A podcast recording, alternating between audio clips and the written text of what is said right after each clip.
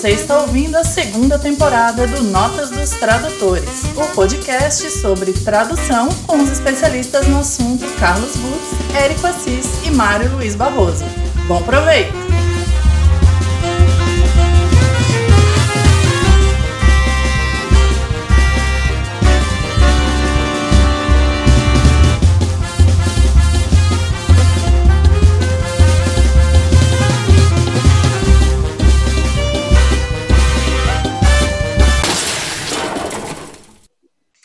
Olá, eu sou Carlos Rutz. Oi, aqui é o Érico Assis. Você está ouvindo a segunda temporada do Notas dos Tradutores. Ah, peraí, quem fala isso daí é o Mário. O Mário não vem hoje, talvez ele chegue. Depende do bonde. Talvez ele chegue. Ah, tá, ok. Mas uh, uh, sentiremos falta se ele não aparecer. Bom, você está ouvindo a segunda temporada do Notas Tradutores. Esse é um podcast sobre tradução, tradutores e traduzir. Ou como a gente gosta de dizer, sobre inventar com o trabalho dos outros.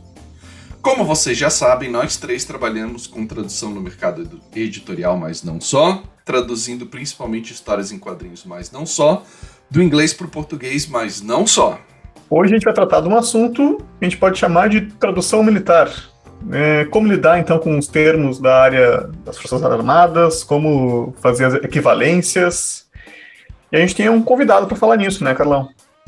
Exatamente. Hoje a gente tem um convidado que já foi, talvez seja o campeão de citações nesse podcast, sem nunca ter aparecido. Então, finalmente ouviremos a voz de Tiago Rara, personagem do Notas dos Tradutores desde a primeira temporada. Tiago é editor, designer, letrista, mestre em história, professor universitário, ex-militar, faixa preta e não sei quantas artes marciais. Faltou alguma coisa? Tio, tio, agora o Thiago é tio. O que mais, Thiago? Olha, é, acho que você inflou bastante o meu currículo, mas obrigado. tá bom, acho que tá bom assim. Vamos descobrindo o resto ao longo do episódio. Sim.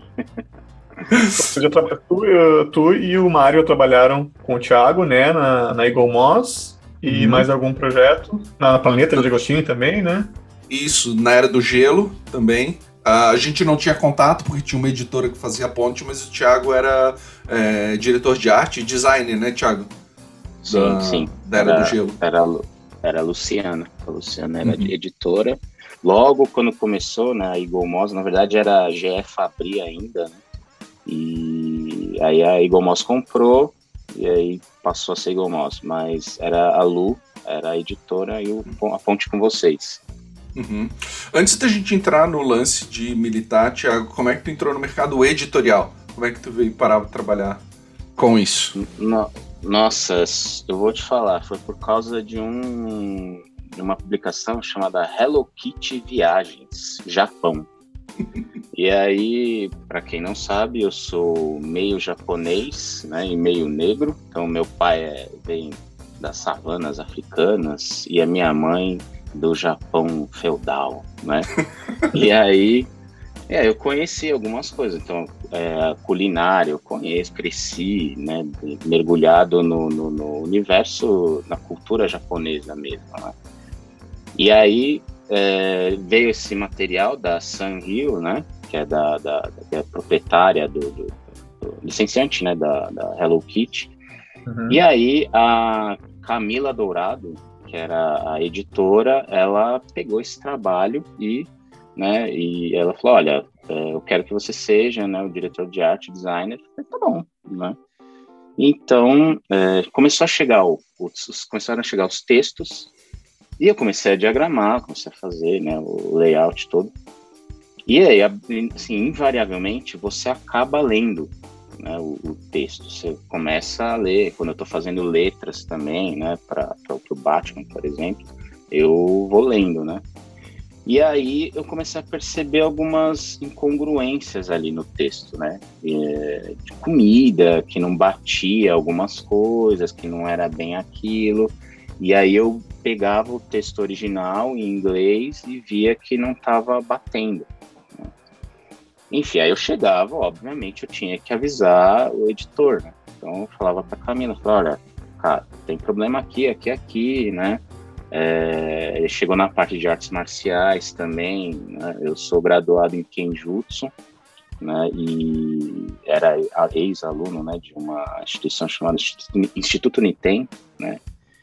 E que ensina o Kenjutsu e tal, Jojutsu, Yaijutsu, né? E todas essas disciplinas eu me versei. E aí é, eu falei, olha, isso aqui tá errado, né? Tinha uma parte de, de, de espada, samurai, curiosidades e tal.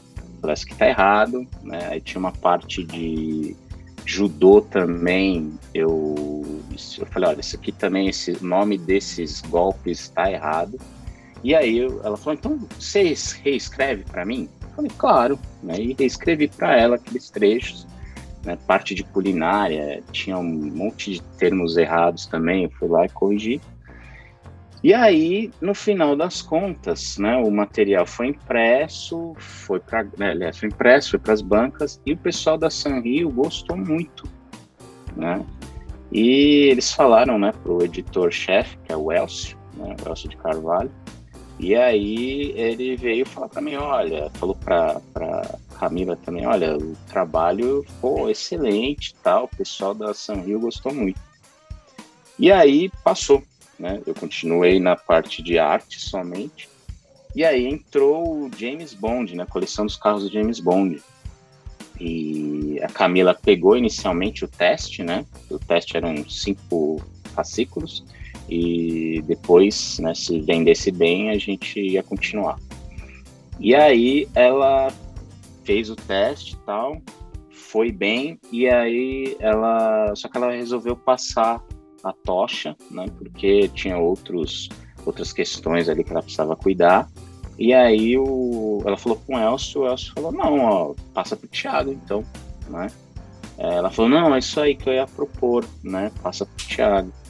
E aí, editar. E aí eu comecei a editar né, material. E aí foi assim, eu me tornei editor. Né? Isso tudo na Mitos? Na Mitos, isso na Mitos. Quanto tempo? Ah, isso foi em 2010. 2010. 2010. Uhum, tá. Isso você era frila? Ou você era funcionário lá da Mitos? Não, eu era funcionário. Era funcionário mesmo. Eu, tanto que eu trabalhava na época também, em paralelo, na revista, na Finada Med. Eu também uhum. era um uhum. dos letristas e designers lá. Então, eu trabalhava com o Rafael Fernandes. E aí, Fernandes. É, isso é história. Uhum. Então vamos aproveitar a, o ensejo agora para dar as boas-vindas a Mário Luiz Barroso, cujo bonde chegou a tempo. Olá, bem-vindo à segunda temporada do Notas dos Tradutores. Já foi, já foi, já foi. Oh, tempo assim. ah, que pena. É, é, que eu tô com delay. De delay Assis e Washington e o título do Campeonato Brasileiro de 84. Tiago, seja muito bem-vindo aí, nosso querido editor. É sempre bom ouvir essas histórias. Eu já tive a oportunidade de fazer uma entrevista imensa com o Tiago é, para o podcast da Escola de Tradutores. E aí eles perderam, né, Thiago? A gente ficou 30 horas falando, daria dois episódios e tudo é. se perdeu. Mas, enfim, peço perdão pelo atraso e todos vão entender. Eu estou à mercê de instaladores de telefonia, internet, etc., cuja hora de chegar é período da tarde, do meio-dia às 18. Ótimo, muito bom. É ótimo. Eles deviam aceitar que a gente fizesse pagamento assim, ó, oh, pagarei entre abril e novembro. Deveria. Deveria. Aguarde, muito. aguarde. Deveria muito, isso já, foi, isso já foi falado aí sobre o Thiago, é bom reforçar como ele corrige, como ele nos corrige, como ele pega detalhes importantíssimos que nem os editores americanos pegaram, né? Pois é, então acho que vamos falar, vamos entrar antes da, de perguntar pra, sobre a carreira dele militar, que é que nos interessa mais no episódio aqui, dizer que eu mesmo, que não trabalhei tanto diretamente com ele, né, já consultei o Thiago, acho que mais de uma vez, sobre questões militares, né, para ajudar em tradução, porque o Carlão e o Mário me, me, disseram que é a pessoa certa, né, que vai me dar uma aula sobre qualquer dúvida que eu, que eu perguntar e realmente ouvi umas aulas muito boas. Agora eu não lembro do assunto específico, mas eu, eu vou retomar aqui. Mas eu, vamos direto então, qual é a tua carreira, qual é a tua participação nas Forças Armadas Brasileiras, Thiago? Como é que foi? Ah, Quanto? É, foi, foi curto até, foram uns quatro anos, né? E é, originalmente é arma de infantaria. E é o básico, né? É o infante, é o cara que vai lá e toma cabeça de praia, é o cara que consolida terreno, né? leva a bala mesmo. E é a parte que não é divertida né? ali. E foi isso, foi basicamente isso, né? O, o, foi antes de eu entrar na universidade, né? Foi, eu sou da turma de 97 e foi uma, uma coisa interessante porque a minha família inteira, né, tirando meus pais e meu tio, meu pai e meu tio, é, é de militares, né? Então, meu bisavô era da, da Força Pública, né? É, lutou na Revolução de 32, aquela que a gente perdeu e a gente comemora, né? Eu não entendo isso. o meu avô era da aeronáutica, né? É, e meus, meu pai né, não quis, né? Disse, não quis servir, até porque tinha um contexto é, político na época, né? Que era muito sério, né? Que era a ditadura. E depois, né? Eu fui, me, eu tive que me alistar normalmente. E aí eu me apresentei voluntário para né, o desespero da minha família, né? E aí assim foi. E aí foi lá. Que, e em que grau tu chegou, em que área? Eu não entendo nada disso, então estou perguntando nomes bem genéricos aqui. Então, é, como eu disse, né, eu estava na é, área arma de infantaria, normalmente, fiz alguns cursos quando eu engajei e cheguei ao posto de terceiro sargento. E é isso, né? Foi, não é nada assim muito. Uau, né, uma, não tem muito como é, glamour na coisa, né? Basicamente você precisa manter a, a se manter é, obedecendo ordens, né? Mantendo ali o seu como, não é um score, né? Na verdade você não pode ter deméritos, né? Você precisa ali é, trabalhar dentro do contexto das atividades diárias ali, né? Dentro do seu batalhão. E é isso, né? Foi foi coisa bem, assim, sem glamour mesmo, né? E é isso. Mas o teu interesse por armamento, por exemplo, que é uma coisa que você nos ajuda de vez em quando, uh, por até por uh, agora eu lembrei que você me ajudou na questão de ordens, né, de palavras de ordem militares. Uhum. E uh, isso foi da época que você teve nas Forças Armadas? Isso veio sim, antes? Isso veio depois? Você Não. era um cara ligado assim para é, não, é, é, aquilo tudo é corriqueiro, né? Então você precisa, à medida que você vai subindo, você precisa conhecer algumas coisas. Então você vai saber o que, que é, por exemplo, que tipo de, de sistema de armas você vai, né, você vai lidar, é, para que, que serve cada equipamento, para que, que serve aquele sistema de armas. Então, é, o, existem armas anti antimaterial, existe anticarro, né, antiveículo, né, é, uhum. antipessoal, né? Uhum. Então, para que cada munição, em que munição, é que munição você vai usar, em que sistema de armas, em que situação, em que momento você vai usar. Então, tem esse tipo de coisa. Né? É, óbvio, você vai aprendendo conforme você vai é, evoluindo ali na carreira. E conforme as suas, as suas missões também, né? Conforme as suas atividades, você acaba tendo contato, você precisa saber. Né? Então, é, explosivos, que tipo de explosivo, TNT, explosivo plástico, assim sucessivamente. Né? Uma granada de concussão, uma granada de efeito moral, uma granada fragmentadora. É, é, qual a aplicação desse tipo, de cada tipo de armamento em qual situação? É? Uhum. Então isso você vai aprendendo. É claro que hoje, com a internet, etc e tal, você tem vasto material disponível aí. Né?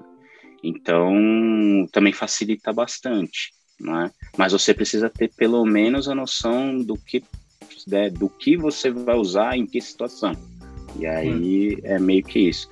Mas isso era, um, era, um, era a gente aprendi dentro das minhas atividades diárias lá dentro. Então, era, era meio que por isso, assim. Não é algo que, assim, eu seja entusiasta para falar a verdade, né? Eu uhum. simplesmente sei por causa das minhas atividades, mas não que eu fique, ah, meu Deus, né? nossa, eu sigo, sei lá, é, se, né, sei lá, canal de YouTube, não sei o quê, né? Às vezes aparece para mim, né? Porque eu faço consultas, às vezes, também preciso fazer consulta, né? Então acaba aparecendo, o algoritmo lá coloca um monte de, de, de vídeos lá, não sei o que, né, para mim no YouTube, mas não é algo que assim eu tenha um, interesse grande, só por causa das atividades diárias que eu tinha. Isso, isso, que você falou, né, tem na internet, tem material, eu, eu coloquei, claro que sempre pesquiso também, mas eu prefiro perguntar para uma pessoa como tu, tem outras também pessoas que eu consulto. Ah, sim. Tem muita coisa que é mal traduzida, né? a gente já vai falar disso, inclusive. Sim, sim, sim. os problemas aí. Eu sempre fico desconfiado, né, num material que. Depende de onde vem, depende do site, né, e tudo. Mas uhum. antes da gente chegar nessas questões aí de problemas de tradução, só para saber, eu não sei se a pergunta é idiota, mas é porque eu, por exemplo, nunca toquei numa arma. E você chegou a usar esse material, armamento? Uh, claro que você nunca foi uma guerra, que eu saiba, mas você chegou a usar sim. armamento? Sim. sim, sim, porque tem o adestramento, né? Tem o adestramento, tem o adestramento ao treinamento, né? Uhum. E no adestramento você precisa se familiarizar com os sistemas que você vai usar, né? Então você vai ter que saber é, posicionar a, o sistema de armas, é, em que situação você vai usar, utilizar aquele sistema de armas, você precisa aprender a fazer o que a gente fala, por exemplo, um sistema de armas curta, né, que é pistola, você precisa saber fazer uma desmontagem de primeiro e segundo escalão, limpeza, você precisa uhum. saber uhum. né, como que você manuseia, manipula ela, né, é, é um, é um, sistema primário, então a arma curta é, né, é o que a gente chama de secundário. Né? Sistema primário é a arma longa, né, o fuzil ou a metralhadora né, de, de, de, de, esquadrão, né, de apoio de esquadrão. Você, a secundária já é a arma curta porque ela é individual, né? Você perdeu a sua primária, você precisa usar a secundária. E aí você tem as terciárias, que é faca ou qualquer outra coisa. Né? Então você precisa saber né? Você precisa fazer a manutenção. Então você tem um problema de falha de alimentação, por exemplo, no fuzil ou na pistola. Você precisa saber sanar essa falha de alimentação, porque você está em combate, em operações. Então ela falhou, você perdeu ali o seu instrumento. Né? Uhum. Então você precisa saber fazer a, a, sanar aquela falha ali imediatamente. Então para isso você precisa saber identificar as falhas identificar o problema e saber o que fazer na hora. Né? Então, você tem esse treinamento todo, né, e esse adestramento todo, e é, durante o, o, as atividades diárias, né?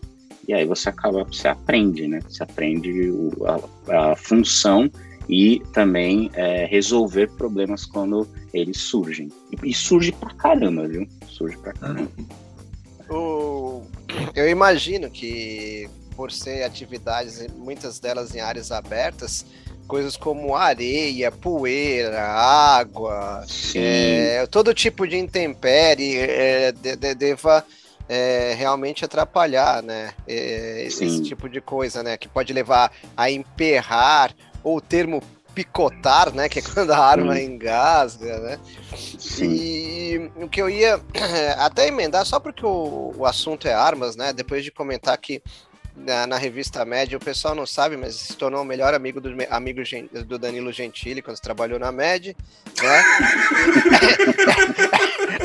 e também e também que se Só comemora que se comemora a derrota porque os paulistas são bons perdedores, por isso que eles comemoram a derrota até hoje. Esse é, é o aspecto importante. Mas uma pergunta bem de arma, que é, é, é, legal, sempre me vem à cabeça, a gente trabalha junto e tal, mas é porque nunca é pertinente, nunca é o que a gente está trabalhando.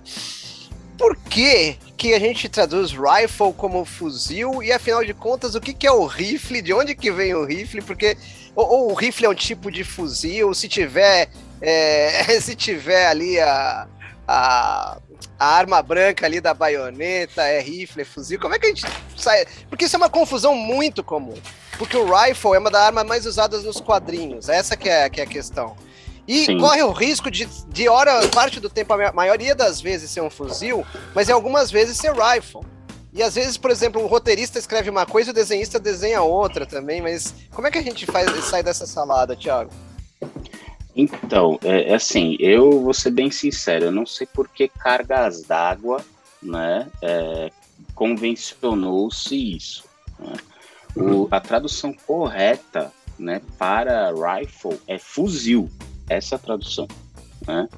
Então eu não sei por que inventaram, né, de alguém, sei lá, lá atrás, né, no passado, é, viu lá o termo e não sabia isso, né?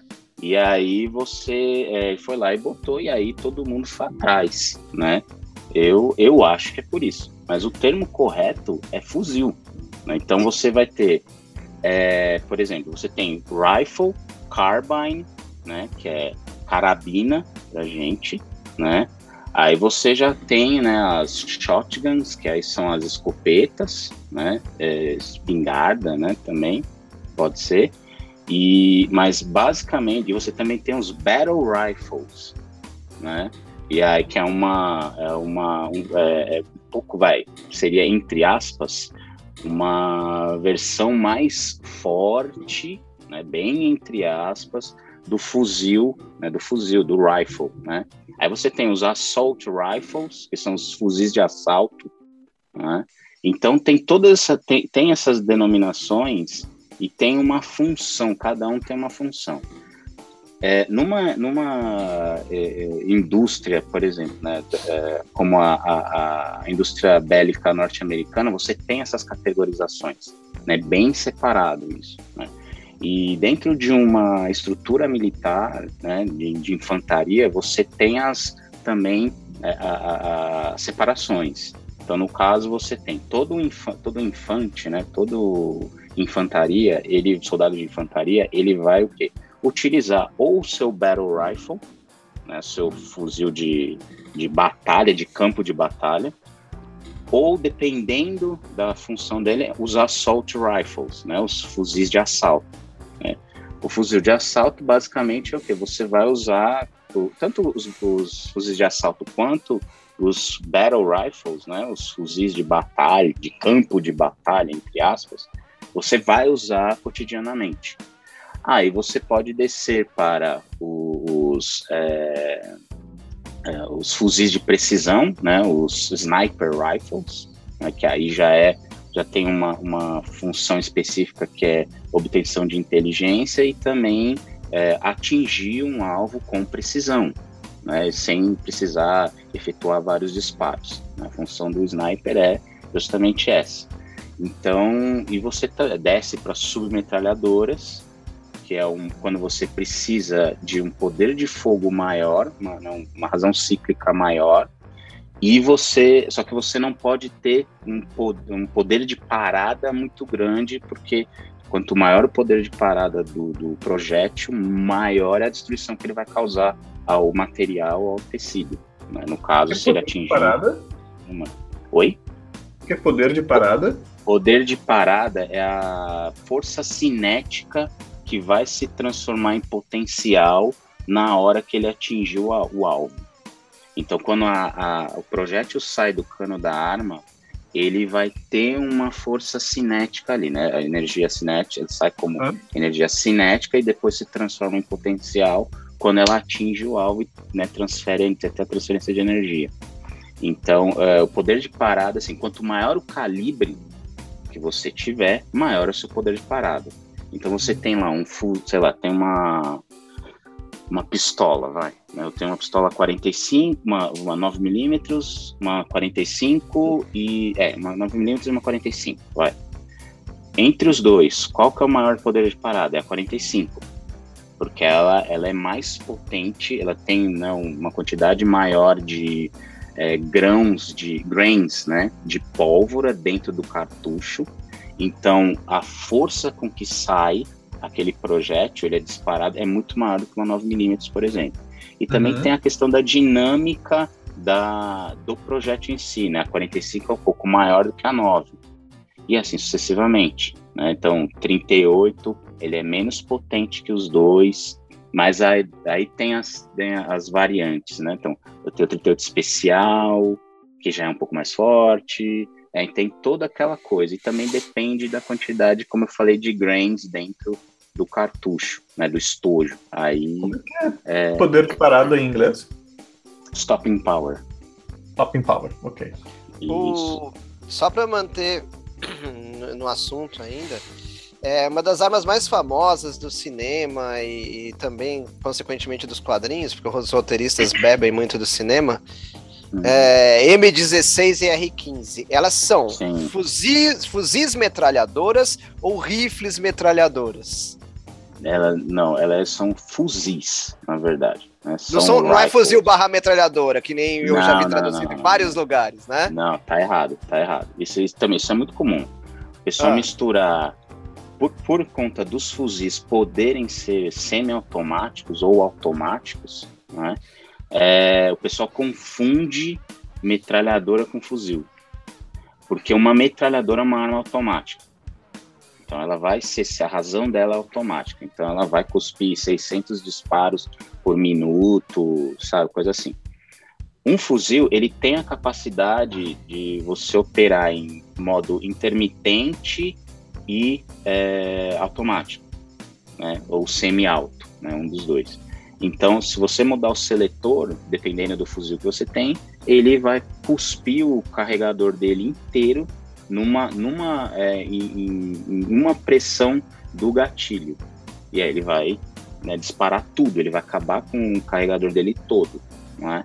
Se você mudar o seletor dele para intermitente, aí você vai apertando o gatilho, você vai soltando um né, de um em um projétil. Dependendo da arma, por exemplo, uma submetralhadora, eu tenho o intermitente, eu tenho rajada e tenho rajada total. No caso de uma Heckler Koch, né, uma MP5, por exemplo, que é uma submetralhadora, eu tenho esses três, essas três opções de fogo. Então, no intermitente eu vou pressionar o gatilho uma vez, vai sair um disparo. Na rajada vai sair uma rajada de três disparos, que é o burst. Então, aí você pressiona uma vez o gatilho, saem três disparos. E o full auro, né? Você rajada total, você aperta o gatilho uma vez, ele cospe o carregador inteiro. Né? Então tem essa confusão por causa disso, né? Pelo menos é o que eu percebo, né? Então é errado você juntar fuzil metralhador, não existe isso. Né? Fuzil uhum. é uma coisa, né? E metralhador é outra. No caso do AR-15M16, é a mesma família, porque o Eugene Stoner, que é o cara que projetou o M16, né, o AR-15, né, é, ele denominou essa, esse sistema de armas como AR-15. Uhum. Aí você tem as variantes, e aí o exército, quando, assim, o que acontece? Quando você desenvolve um, um sistema de armas, uh, você, a empresa, a fabricante, determina uma nomenclatura para ela. Só que essa nomenclatura não necessariamente vai ser adotada pela força é, armada que a adquiriu. Então, no caso do exército americano, o que, que eles fizeram? Eles adquiriram a arma do Stoner, né, e o sistema de arma dele, o sistema R15, e rebatizaram como M16.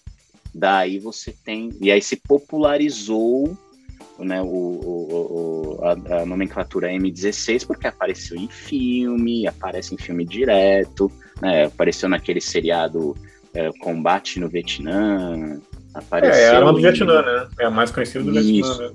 Né? Isso, né, que, era, que ela entrou em substituição ao M14, que era um fuzil que ele era basicamente, o corpo dele era de madeira e ferro, né? E ele era muito preciso, só que ele era muito pesado em operações lá no Sudeste Asiático, né, os, os americanos perceberam que não ia dar certo porque assim o, o peso da arma fadiga o, o, o operador, né? Fadiga o, o, o soldado. Então, ela era muito pesada.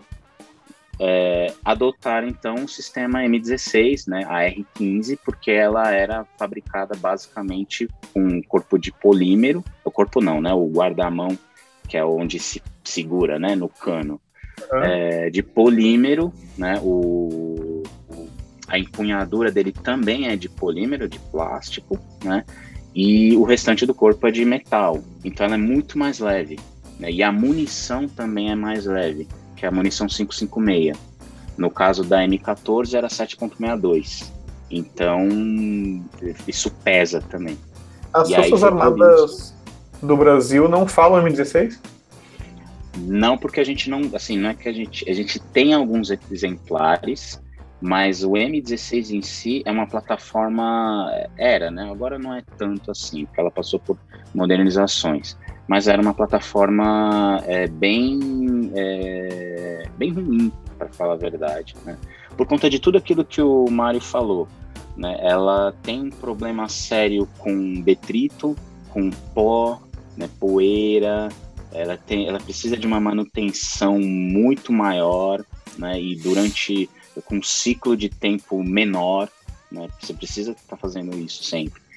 Já Na o prática, ela fica menos usa, na prática ela fica menos confiável para combate, então. Isso, isso, exatamente. Tanto que na Guerra do Vietnã isso foi um problema sério, né? porque você tinha duas questões. O, o, a munição 556 ela é pequena, ela tem um poder de parada bom, mas ela é pequena. O projétil é pequeno.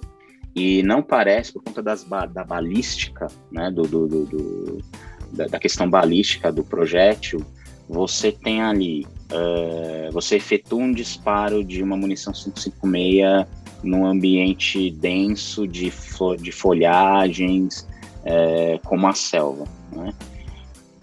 Uma folha, esbarrar numa folha durante a trajetória dele pode mudar a trajetória do projétil. Isso é um problema sério, né? porque ela não é tão pesada. Já no 762, por ser maior, aí ele não sofre esse tipo de coisa. Né? E também tinha a questão do, do da, da, das intempéries climáticas ali em ambiente de selva. Então você tem chuva, né, torrencial, você tem umidade altíssima, você tem é, é, a, não areia, né, você tem terra. Então tudo isso começa a se juntar em cima do sistema de arma. E aí começa a dar problema, né, porque vai entrar dentro do, das partes móveis né, do fuzil ah, e da arma. E aí você para, né? Então ela não se torna confiável. O nosso fuzil padrão é o fuzil FAL, né, o da, da, que é, é, os FAL e os parafal, e agora né, tem o MD1, né, que MD1, né, ah, eu esqueci o, o, a nomenclatura, que foi desenvolvido aqui no Brasil mesmo, e eles são os dois padrões, 556 e 762, e eles não têm esse tipo de problema, porque eles foram projetados para é, resistir a esse tipo de intempérie, esse tipo de problema. Então, né, tudo isso é, acaba colaborando para a eficácia do sistema. Mas os americanos, na Guerra do Vietnã, por exemplo, sofreram muito com o sistema M16 AR-15. Sofreram demais. A ponto de, nos combates, eles pegarem as forças opositoras que eram os Vietcongs, né? Eles usavam o sistema AK, né, o sistema AK-47, Kalashnikov 762. Eles pegavam no meio das batalhas, acabou a munição, joga ou travou, joga fora, tem no chão ali sobrando, os caras pegavam e continuavam combatendo né, o inimigo ali é, com a arma dele, deles, porque era uhum. mais confiável. Arma russa, é isso? Hã? É, so, soviética na época, né? Isso, soviética, arma soviética. O Mikhail Kalashnikov. Kalashnikov, né? É. Uh, para acabar esse assunto do, do rifle, uh, eu só fico em dúvida de usar fuzil quando é uma história que se passa no século XIX, XVIII, eles falam rifle. É, é, é certo ainda Isso. fuzil? Ah, é, é certo, é certo falar. porque assim, na verdade, a, a, a, a, gente imagina que o fuzil seja uma invenção moderna, mas ela não é. Não é? Hum. Então você pode é, colocar assim, traduzir como fuzil, porque esse é o termo correto. Não é? Lá na Mito se utilizam muito né, nas histórias ali de Tex, por exemplo, né, Tex Wheeler. Uhum. Aí, Tex que eu ah, falar é, então se usa, né? Ah, é o rifle. Não, não é rifle, é fuzil. Pode colocar fuzil porque esse é o termo correto. É? Então, não é uma invenção moderna, é uma invenção antiga, antiquíssima já, na verdade. Só que o termo não era utilizado, né? Assim, já vi, por exemplo, fuzil ser traduzido como carabina. Tá errado. Não é. Hum. Apesar de se parecer, não é. Né?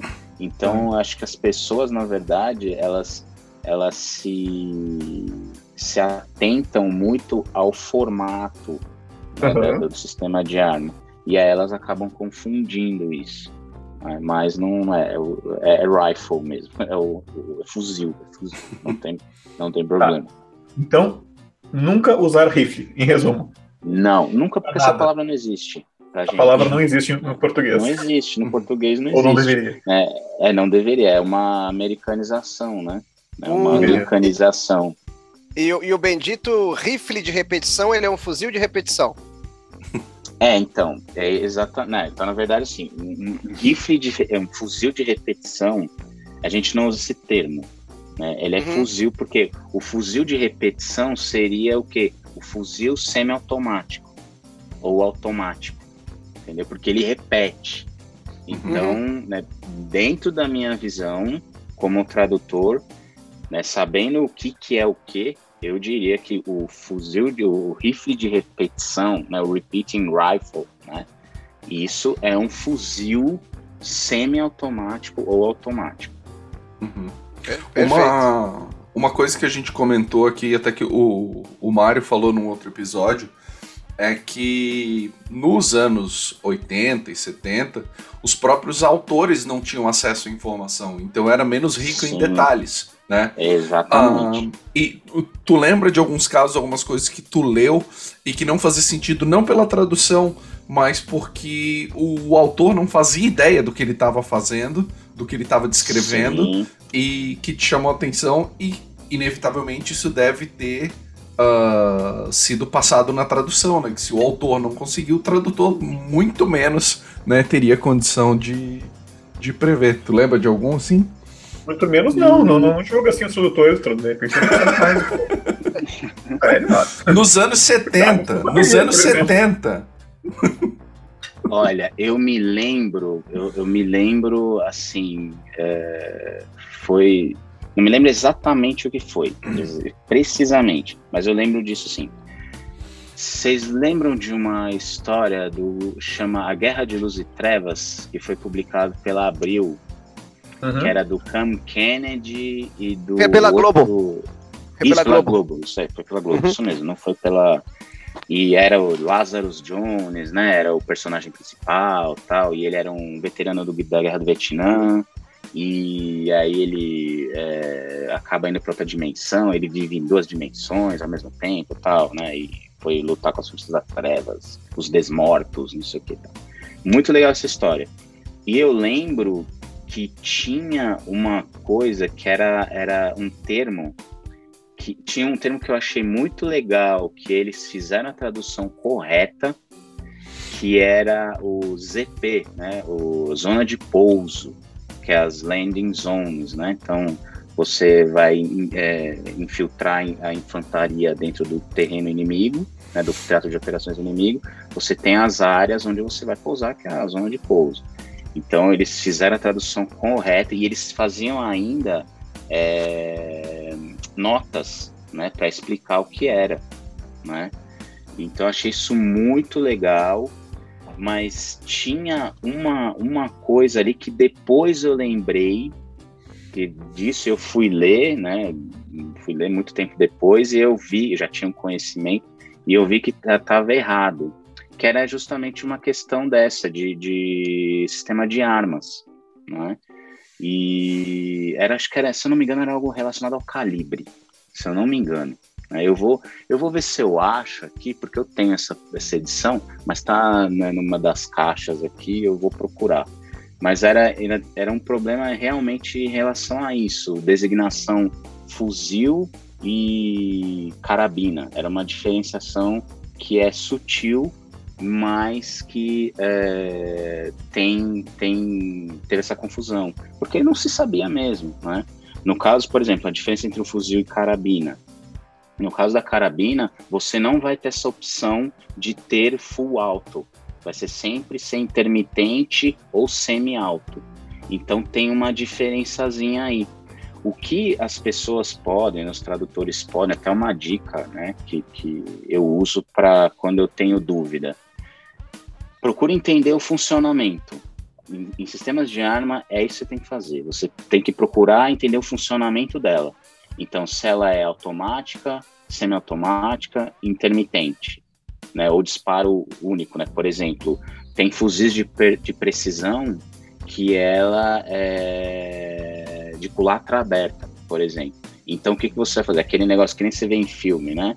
O cara tá ali visando o alvo através do, do scope dele, né? Da luneta, e aí ele efetua o disparo, ele abre, puxa né, um ferrolho, abre a culatra, voa o, o cartucho, e aí ele, ele fecha de novo e volta o ferrolho para a posição inicial.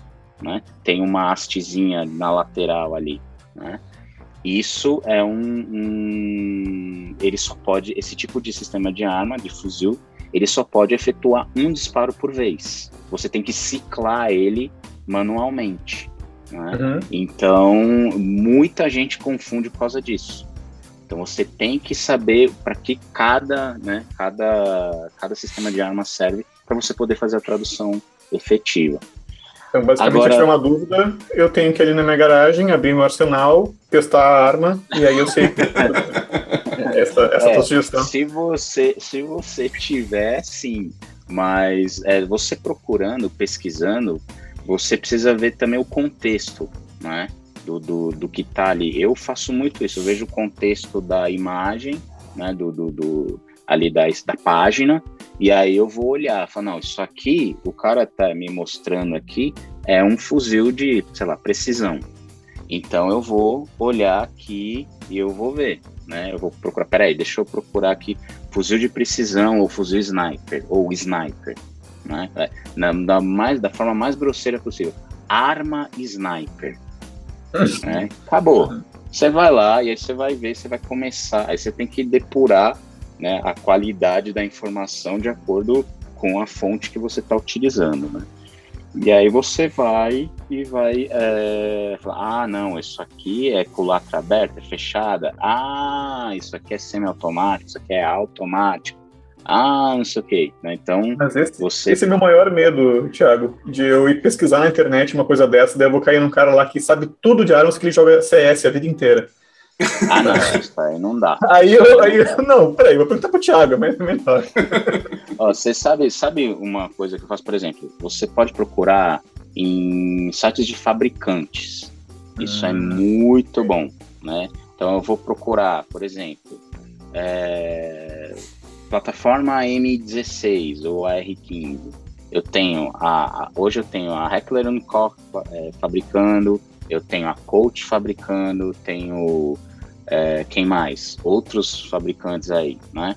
Eu tenho Pistol, tenho a Springfield Armory, tenho a Coach, eu tenho a Kimber, eu tenho uma Esses série de são todos americanos todos americanos. Aí inglês. aqui eu tenho isso, vai ser em inglês, então você vai pelo menos entender ali o uhum. sistema de arma, porque vai ter um descritivo, você vai ter que ver as especificações, e não é nada muito difícil não, é só você parar para ler, você vai entender, né? Para leigo entende mesmo. Agora, você pode entrar também no site da Imbel, né, da indústria de material bélico brasileira, que é bem explicativo site da CBC, né, da Companhia Brasileira de Cartuchos. Você pode olhar nesse, nos sites de fabricantes, que aí você começa a entender né, funcionamento e propósito. Dá para você pegar, por exemplo, entrar em, sei lá, YouTube, vídeo de, de sei lá, instrutores de tiro? Também dá para você fazer, né? Então você tem uma série de, de é, clubes de tiro, né, de instrutores que tem mantém páginas, né, mantém canais no YouTube, dá para você pegar uma informaçãozinha ou outra ali, né? Então, é, as fontes de pesquisa, a gente tem que acabar. Bom, todos aqui são tradutores, né? Vocês sabem bem, muito bem isso. A gente tem que fazer um trabalho de pesquisa grande aí. E uhum. nesse caso de, de questão técnica, isso fica ainda mais é, pesado. Né? Então, você precisa cavar mesmo para descobrir a informação. Então, para quem, a minha dica é mais essa. No caso, eu já tenho conhecimento, então eu já sei, eu sei exatamente o que eu tenho que procurar. Então, para mim fica muito mais fácil.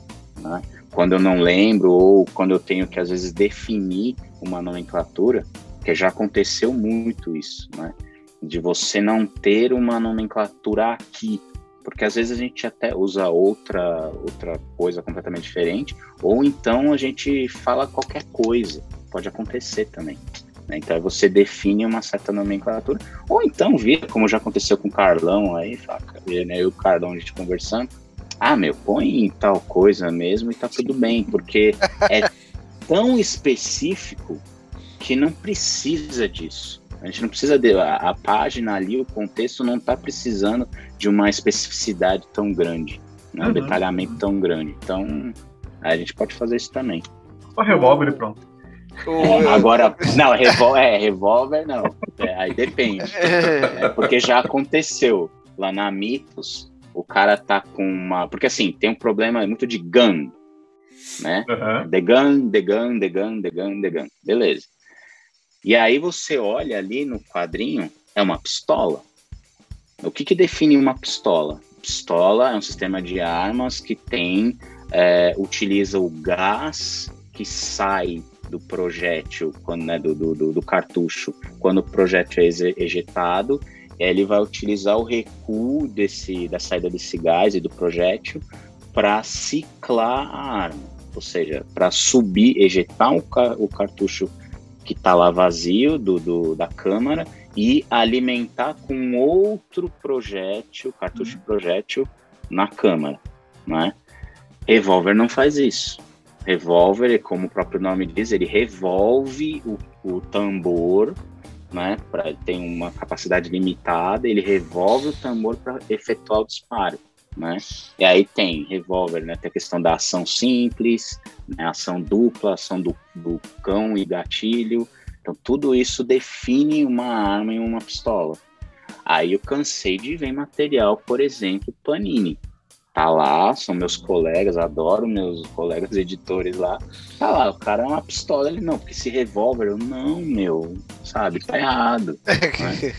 Então já aconteceu isso várias vezes. O, até o, o, ouvinte pode estar se perguntando: Poxa vida, mas a gente está tendo toda essa aula maravilhosa aqui, mas o que isso tem a ver com a tradução? E a gente está falando justamente sobre acerto de terminologia, né? Estamos falando em português, mas é denominação correta. E Sim. a pessoa precisa saber e saber como não cair em armadilhas, como não errar, é, como não colocar tambor em pistola, porque pistola tem pente de balas e, e coisas do gênero, é, assim. É carregador. Carregador, carregador. tá vendo? Aí. E o que eu ia perguntar é justamente o seguinte, né?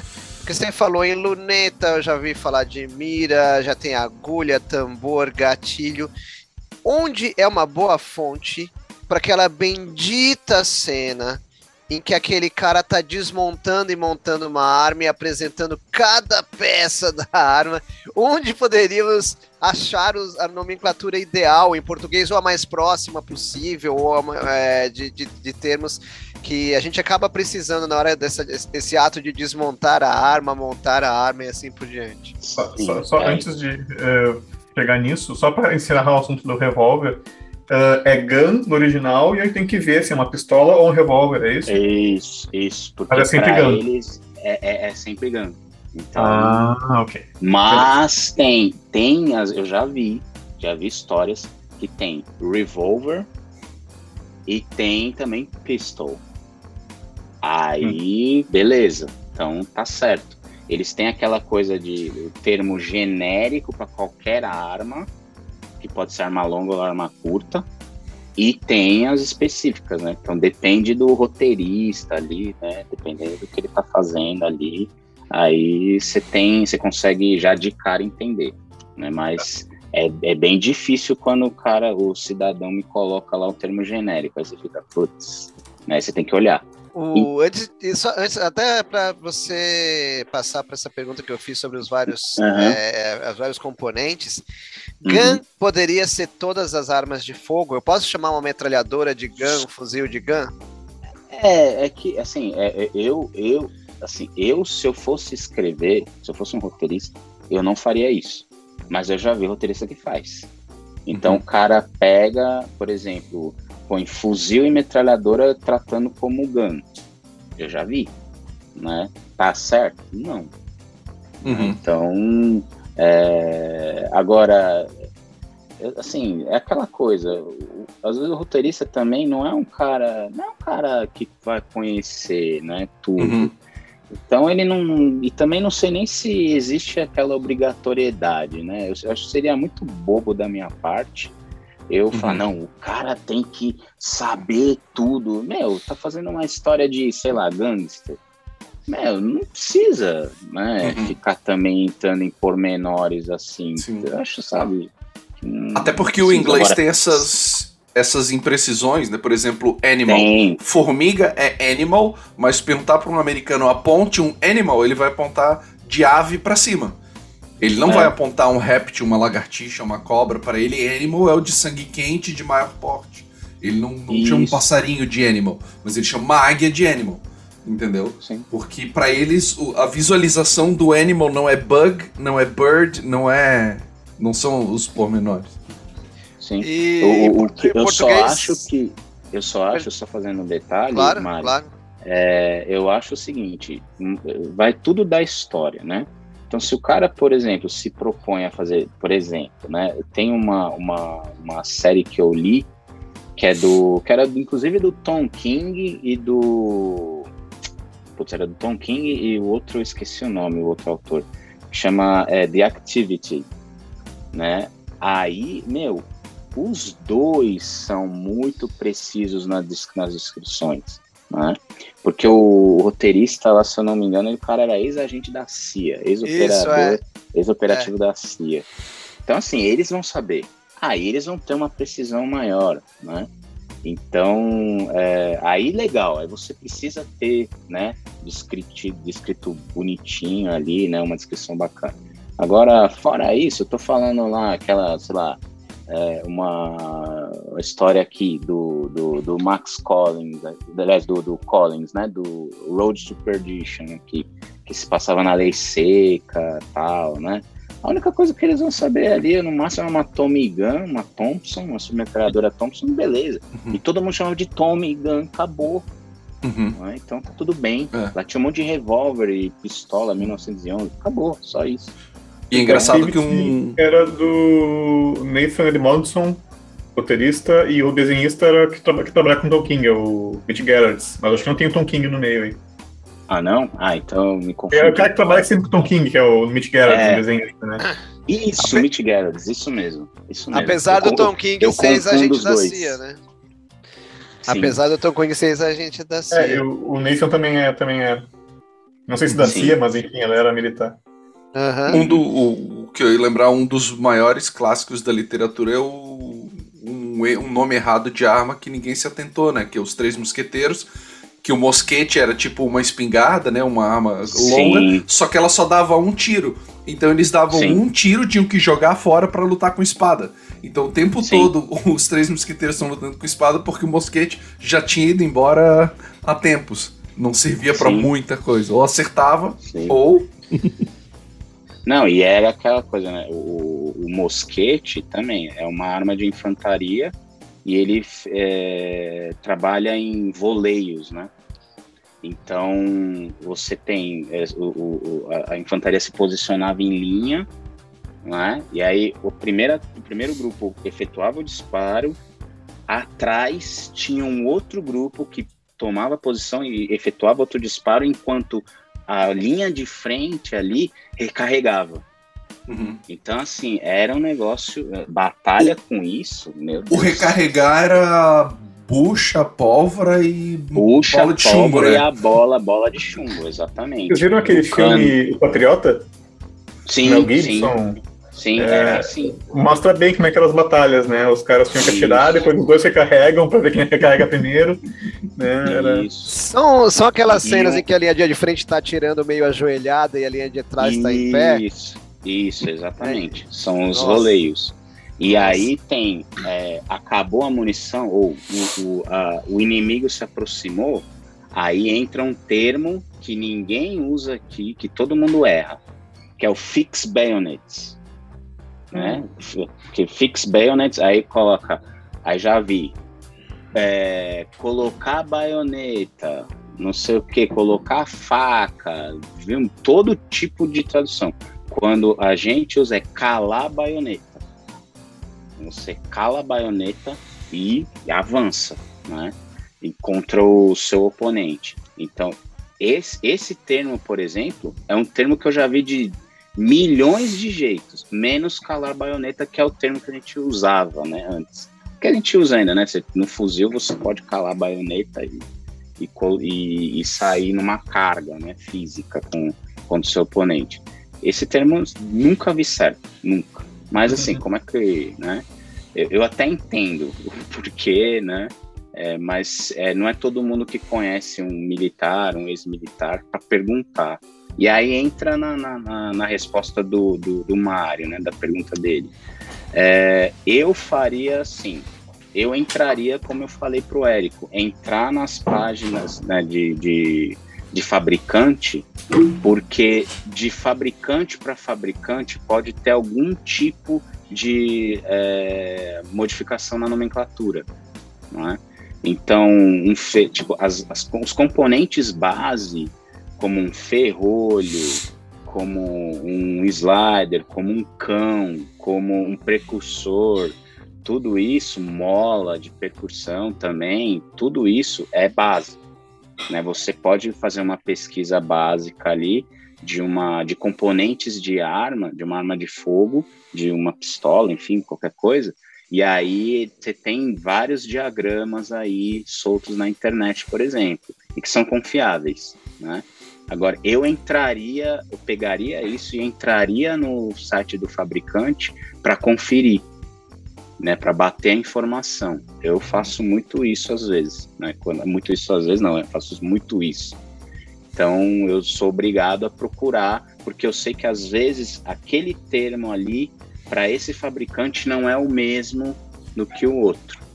Aí eu, aí eu escolho, né? Eu escolho o que fica mais bonito. Esses termos que tu falou agora do, dos elementos de uma pistola, uh, poderia citar os, os, nomes deles em inglês?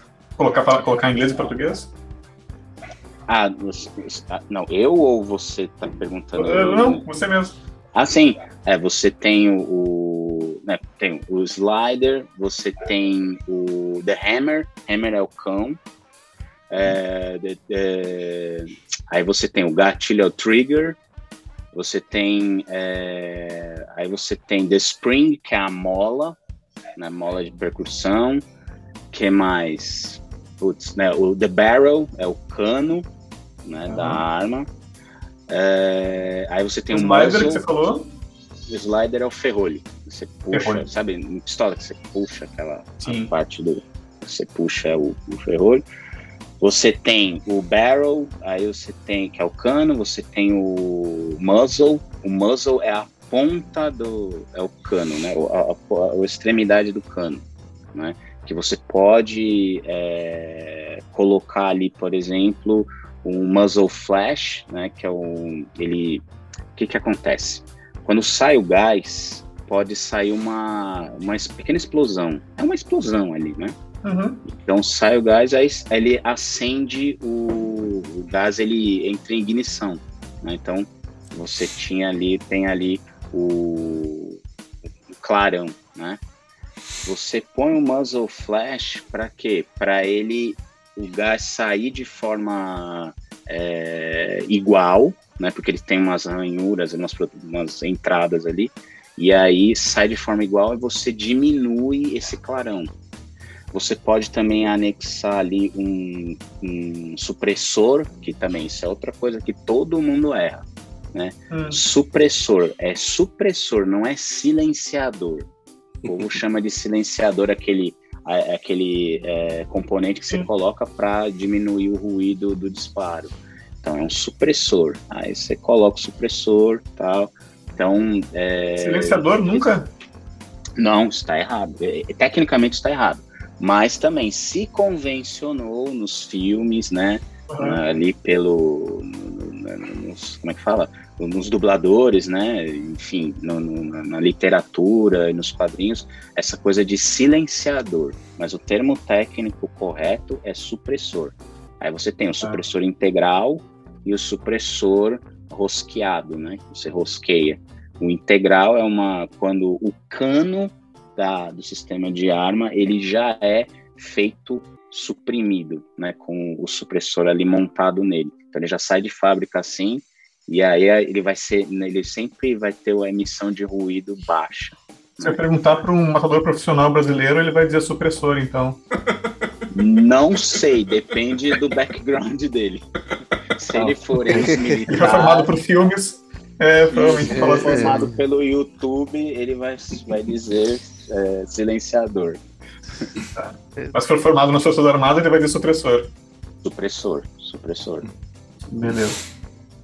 Tiago, Posso que eu contratar um, vou perguntar aqui como é que ele chama. É o, te o teste para ver se o cara é bom mesmo. Como é que é o nome disso aqui? Ah, é. fraco. Uh, queria te perguntar um negócio com relação a veículos. Se tu lembra uhum. de alguma coisa também que é uma grande lambança comum é, na tradução, ou até no, no é... roteiro original, de veículos sendo chamado errado. Por exemplo, todo mundo chama a peça embaixo da asa do avião de turbina e aquilo é o motor do avião, né? Não Sim. é a turbina, é, é, aquilo é o motor Sim. do avião. E mas todo mundo convencionou aquilo é a turbina, né?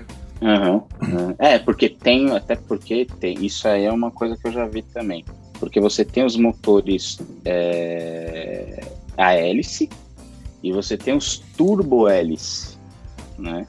E aí o povo também mistura, né? Aí entra ah, turbina, turbo, ah, é turbina. Né? Então, e não é, né? Agora, turbina é tudo que é tudo todo todo motor, né? O todo power plant, né? Tem esse termo, tá? Power plant. Todo power plant que é, você tem a emissão dos gases, né? É, que faz a impuls o impulsionamento do veículo, né? Já no caso do turbo hélice, não, você tem um motor, né, turbo que gira a hélice, aí a hélice faz o impulsionamento do veículo. Então isso tem essa, essa questão também.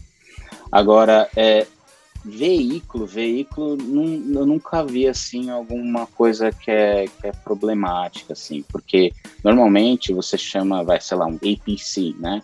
É um Armored Personnel Carrier. Né? É, o pessoal já carro blindado. Né? Ah, mentira, lembrei.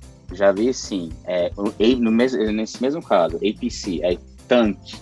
Não, não é tanque de guerra, né, ou é, é, carro de combate, né?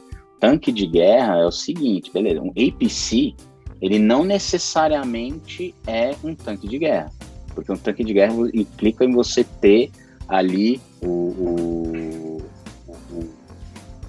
como fala o canhão, né? Você tem um, a, a arma principal dele que é o canhão.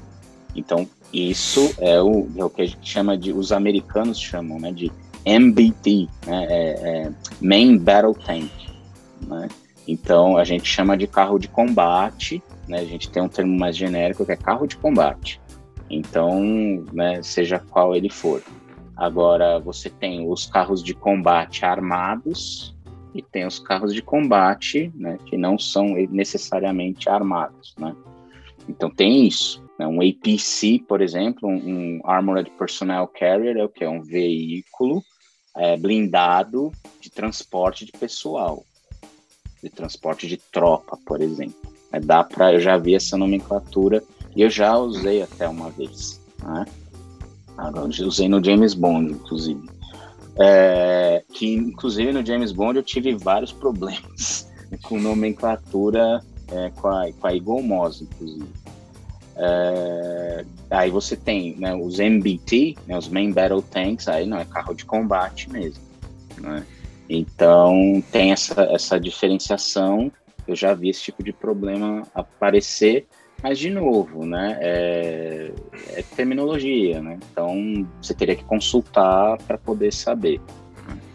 E aí tem carro blindado, tá? Carro blindado entraria dentro do, para mim, né? Dentro da minha visão, entraria dentro da da questão do APC, do, do Armored Personnel Carrier, né?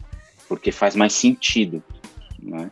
Agora, fica meio complicado para quem é mais leigo esse, um carro de combate ser chamado de tanque de guerra. Porque ninguém, é, é ninguém vê um tanque de guerra como sendo um carro, um veículo. então, é, fica essa, tem que entender essa questão, né, essa, essa diferenciação. Aí não tem problema. Né, você consegue traduzir melhor. Assim. Thiago, você tinha uma lista, né, que você queria falar de outros erros comuns. Ah, sim. Por exemplo, teve uma vez eu estava traduzindo James Bond, né, e aí tinha era aquele era pro era Tomorrow Never Dies. Era Tomorrow uhum. Never Dies o filme, que aparece um jaguar verde, né? E é, é, o Tomorrow Never Dies, que tá, é no gelo? Deixa eu nem lembro. É, mais. o Amanhã Nunca é. Morre, né? Isso, isso, né? Acho que é com a Hail Berry, com a Hail Berry, esse, né? Isso, é esse aí mesmo, que aí o, o inimigo lá é o Zao, não é? Um norte-coreano, ou... É, que consultar o Diego Morro, episódio 7 é. da temporada 1. É.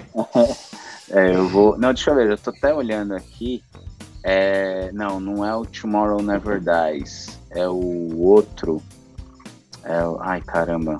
Qual que é? Ah, é o... Enfim, era o que tinha lá o, o, o, o Jaguar Verde. E que eles, ele, né, o Bond luta com o, Ele tá no Aston Martin dele. Aí eles estão lá na geleira, lá, acho que na Islândia. Não, não, me lembro bem onde era, e aí tem essa, esse embate, né? Entre é o... ele o, Die Another Day, um novo dia para morrer. Ah, isso. Aí, beleza. Eles estão lá. E o K, o Jaguar, ele tem. No, no, no, nos fascículos do Bond, tinha um diagrama, tinha um desenho, né, uma ilustração do veículo com as armas, dos sistemas de armas dele embutidos à mostra. E em um deles lá tinha um lançador de, de é, explosivos, né? De, enfim, um lançador de bombas, né? E lá estava escrito HE. HE é a sigla internacional né, da OTAN para High Explosive, ou alto explosivo. Beleza. Aí tava lá, e aí tinha também, é, num outro diagrama, de um outro filme, também tinha um, uma imagem de um míssil que era o. Era o você via.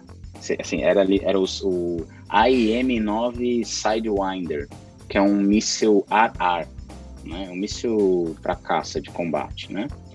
Beleza. Aí eu vi um míssil lá e tinha lá também uns Phoenix, né? Que era eu lembro eu lembro muito bem porque, né? Eu não sou da aeronáutica, mas isso, isso, meu avô era da aeronáutica, então tinha vários livros e tal. E eu tive um brinquedo muito louco, que era o Super Caça Bombardeio do Comandos em Ação, né? Sim. Que era um F-14, que é o caça mais bonito jamais criado na história da, né, do, do da indústria bélica norte-americana. Né? É o do Top Gun, né? Tinha, isso. É isso. Pra quem não, não localiza. Não sabe. É. é. e aí tal, ele tem um dos sistemas. Ele utiliza esses dois sistemas de armas, né? O Sidewinder, que é para combate aproximado, que é o famoso dogfight, né? E tem o Phoenix, que é um míssil de interceptação. Então você dispara a longa distância e aí ele vai lá e vai pegar o. Né, vai atingir o alvo. E ele tinha, o desenho tinha, a ilustração tinha a mesma configuração. Era um Phoenix e outro tinha lá o, o Sidewinder e aí tinha lá o High Explosive do, do, da, da, bom, do, da bomba ali. Beleza. Eu era editor novato, então tudo que eu fazia eu reportava para os meus superiores. Né? Eu reportava. Aí eu falava, olha, Elcio, tem uma questão aqui e tal, não sei o quê. Eu queria dar uma enriquecida no texto, né? Aí ele, não, beleza, mas fala com os caras lá, né? Eu falei, não, tá bom. E aí eu fui e mandei um e-mail para o pessoal da então GE Fabri, né? E aí os caras começaram a questionar, né? Mas como que você sabe que a HE é High Explosive? Eu falei, então, porque essa é a denominação da OTAN? Ah, mas como é que você sabe? Aí eu, é, tá bom. Aí eu entrei naquele James, é, tem um tem um anuário, né, de armas, né, da, da indústria bélica lá, que é o James. Eu entrei lá no site, achei a, denomina, a nomenclatura da OTAN e mandei pro cara. Oh. Né? Aí ele tipo, ficou quieto tal. Mas como é que você sabe que esse míssil aqui, porque falava míssil, aí era um, é um AIM-9, um Sidewinder, esse aqui é um Phoenix. Eu fiz a mesma coisa e mandei a imagem pros caras. Aí eles, ah tá, não, tudo bem então. É, tá bom, pode usar, né? Então eu ficava, porque o meu barato era isso, era ficava, né, via essas partes, eu, puta, legal, vou enriquecer aqui o texto. Aí eu ficava lá escrevendo e tal. Ah. Aí depois eu tinha que diagramar, né? Porque eu, fa eu faço a diagramação também.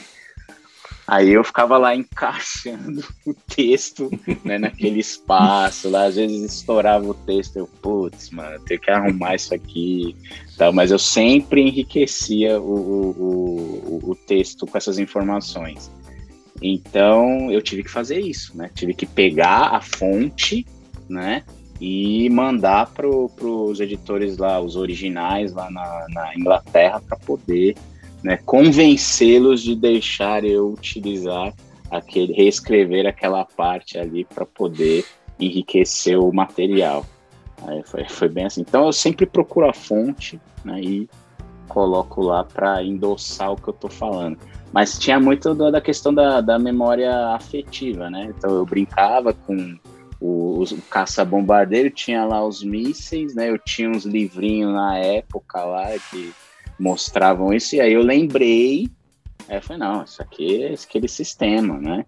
E aí eu fui lá e coloquei lá, mas de, coloquei de abelhudo mesmo, não foi nem porque precisava. Provavelmente você, fez, você ocasionou uma segunda edição revisada e melhorada lá na Inglaterra. ah, não sei, não sei porque eles não receberam os arquivos ainda, mas ficou aqui. Mas assim, eu, eu, eu, eu, fico imaginando que eles ficavam falando assim, puta, mano, esses brasileiros, cara, esse cara chato, velho. O que, que o cara tem que ficar mexendo em texto, bicho? Deixa o texto aí, bicho, é. Mas era o barato, né? Era iniciante, aí você fica naquela de querer fazer. Mas era, foi, foi gostoso isso, achei bem legal. O Tiago, e, e para outros tipos de explosivos que não são necessariamente armas, guns, assim, é, granadas, minas, minas de profundidade, assim, que tipo de erros você costuma detectar, assim, até em terminologia tal? Talvez eu tenha até usado um termo que não se usa é, nessa minha listagem hum. aqui, mas só para te situar, e a gente uhum. bater um papo sobre esse tipo, né, de... Porque eles têm, têm uma terminologia para armas sujas também, que é uma sigla curta sim, também, Sim, né? sim, É, é assim... Né? Oi? É, arma suja é AID, aquelas, não? Isso, não, não, é. Não, I, não, não, IED, arma... né? Não, não, não. Isso é outra coisa. É, ah. é, é, AID é Improvised Explosive Device. Né? Uhum. Isso é o que? É quando você pega. Isso é o que a gente chama de é, dispositivo explosivo improvisado. Uhum. O que, que você faz? Você pega ali, por exemplo, uma bomba, é, uma cluster bomb, por exemplo, né? uma bomba de cacho. né? que é uma arma é, é, aerotransportada. Então, normalmente, isso é, é uma bomba que é só sabe aquelas, tipo, é, for, aquelas imagens icônicas lá da Guerra do Vietnã, aqueles bombardeiros soltando um monte de bomba em cima do, da, da uhum. folhagem ali e tal. Aquela bomba com aquele formato tradicional, ogival, né, tal, é você pegar aquilo, desmontar ela e pegar a ogiva ou, ou a carga dela, né, carga explosiva, e utilizar como um dispositivo explosivo improvisado. Isso é um ID, tá? Então, que era muito que tinha lá, né, o, que eles, o termo que eles usam, né, ordnance, né, que é o, o material bélico, né, ordnance é material bélico. Ele pega, os, tipo, sei lá, os americanos soltaram uma bomba, aí a bomba caiu e não explodiu, porque pode acontecer, tá? Se a bomba, o, o por exemplo, o, toda bomba tem um fusível, né? Tem, tem um fusível não, um, como é que chama? Ai meu Deus, me fugiu. A, um pa, pavio? Não é o pavio. É, não é o pavio, mas é um fusível, né? É o fusível hum. mesmo, é o termo. Aí você tem o fuse lá, né? Se ele não tá ativo, ele não vai explodir.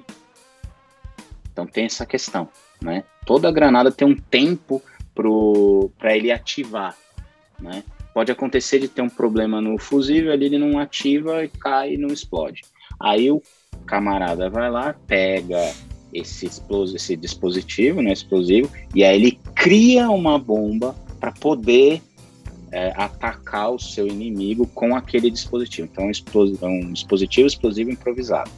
Pode uhum. ser resto, é uma gambiarra, é uma gambiarra explosiva. Só que é uma uhum. gambiarra bem. E se você errar, meu amigo, adeus. É uma vez só que você erra. Né? Então, é. Por isso, você é, que está em casa, se você achar uma granada no seu quintal, você achar é, uma mina. Não, não inventa.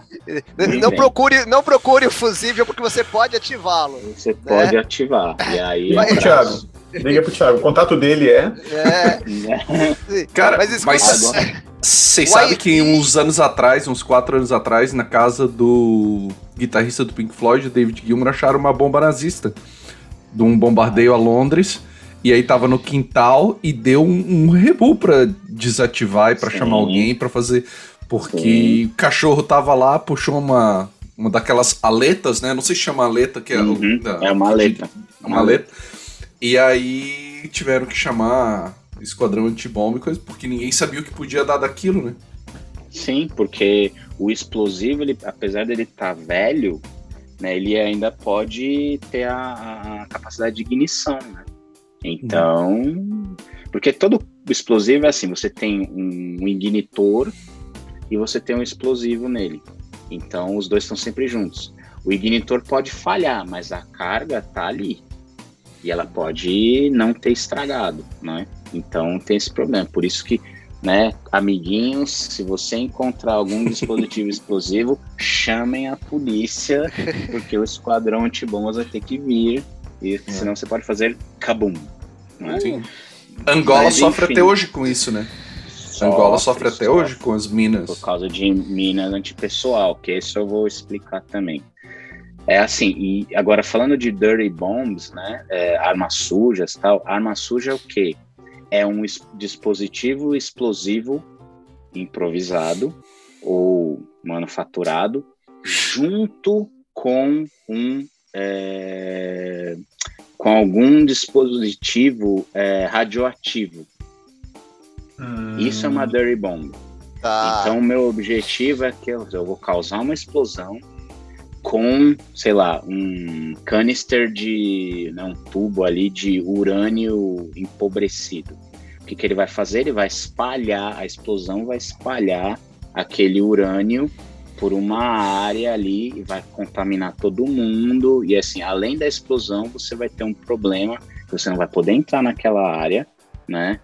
Tem que ser uma equipe é, NBC, né? Nuclear biológica, NBQ, desculpa, nuclear biológica e química, né? Para entrar ali na, na área e tentar limpar, mas isso aí é problemático, né? E você vai ter também as pessoas que foram que sobreviverem foram expostas àquela radiação, muito provavelmente vão desenvolver algum tipo de problema. né? E, ou vão morrer a hum. curto, médio prazo. Então, tem isso. Isso é uma dirty bomb. Né? Agora, é, quem que usa isso? Meu, gente que quer realmente, né, é, enfim, é terrorista, né? Terrorista no sentido puro da palavra, porque isso é uma arma de terror, né? Porque não só o, o, o dano imediato você está causando ali, mas você está causando um dano que às vezes até pode ser perene, né? Para aquelas pessoas ali que foram expostas. Então, esse é o conceito da arma suja. Né? Uhum. Agora, é, agora vocês tinham me perguntado outra coisa que granadas, que minas, minas de ah, profundidade. Ah, então, mina de profundidade, isso é uma arma aquática, né? É anti-navio, né? anti-embarcação e anti-submarino também. Né? É, normalmente é por contato, né? Então, a, é o, o calado do navio encosta ali no, naquela mina, explode, né? Então, por isso que vocês já devem ter visto em filmes de, de da Segunda Guerra, por exemplo, né? você tem uma bola né, no, presa no, lá ali perto do fundo do mar, com um monte de, de protuberância saindo, né? Aquilo é o, é o estopim da, da mina. Isso, aquilo é o estopim, né? Encostou, ele explode. É, mina antipessoal. Mina antipessoal é aquelas minas tradicionalmente, né, de que a gente vê em filme, o cara pisou em cima, ela explode. Mas tem uma série de variantes, né? Tem a por pressão, que o cara. Todas elas são por pressão, na verdade. Só que o cara pisou, ela explode. Então ela já explode de baixo para cima. A função desse tipo de armamento é o que? É incapacitar o. Não é, não é, nem matar, é incapacitar. Incapacitar como? Arrancando a perna da pessoa, né? É uma das armas, assim, dentro da minha concepção, né? Para mim, toda arma em si apesar de eu conhecer bastante, não é que eu seja um entusiasta, tá? Eu não sou fã, mas é, eu, é, é para mim, é, de todas, é a mais nefasta que tem, porque você, é, você incapacita aquela pessoa, você arranca um membro né, do corpo da pessoa, e você, por tabela, você já vai inutilizar outras duas pessoas, porque elas vão ter que carregar aquela pessoa ali. Então você atrasa o avanço da tropa, é, mutilando alguém. Né? Então, né, para mim isso é, é, bem pesado. Né? É, e você tem outros tipos de mina, que são as minas salt, que a gente chama de saltadoras, né? Você pisou, tira o pé, ela pula um, um dispositivo que ela estoura no ar.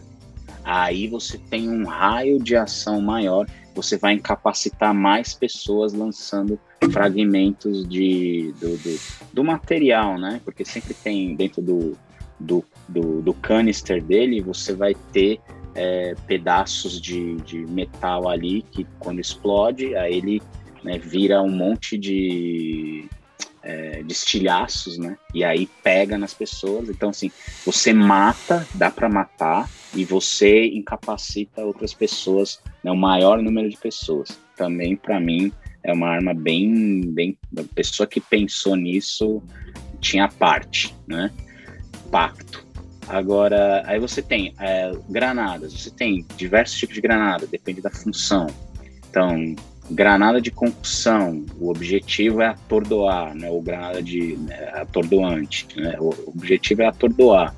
Então você é classicamente chamada de flashbang. Né?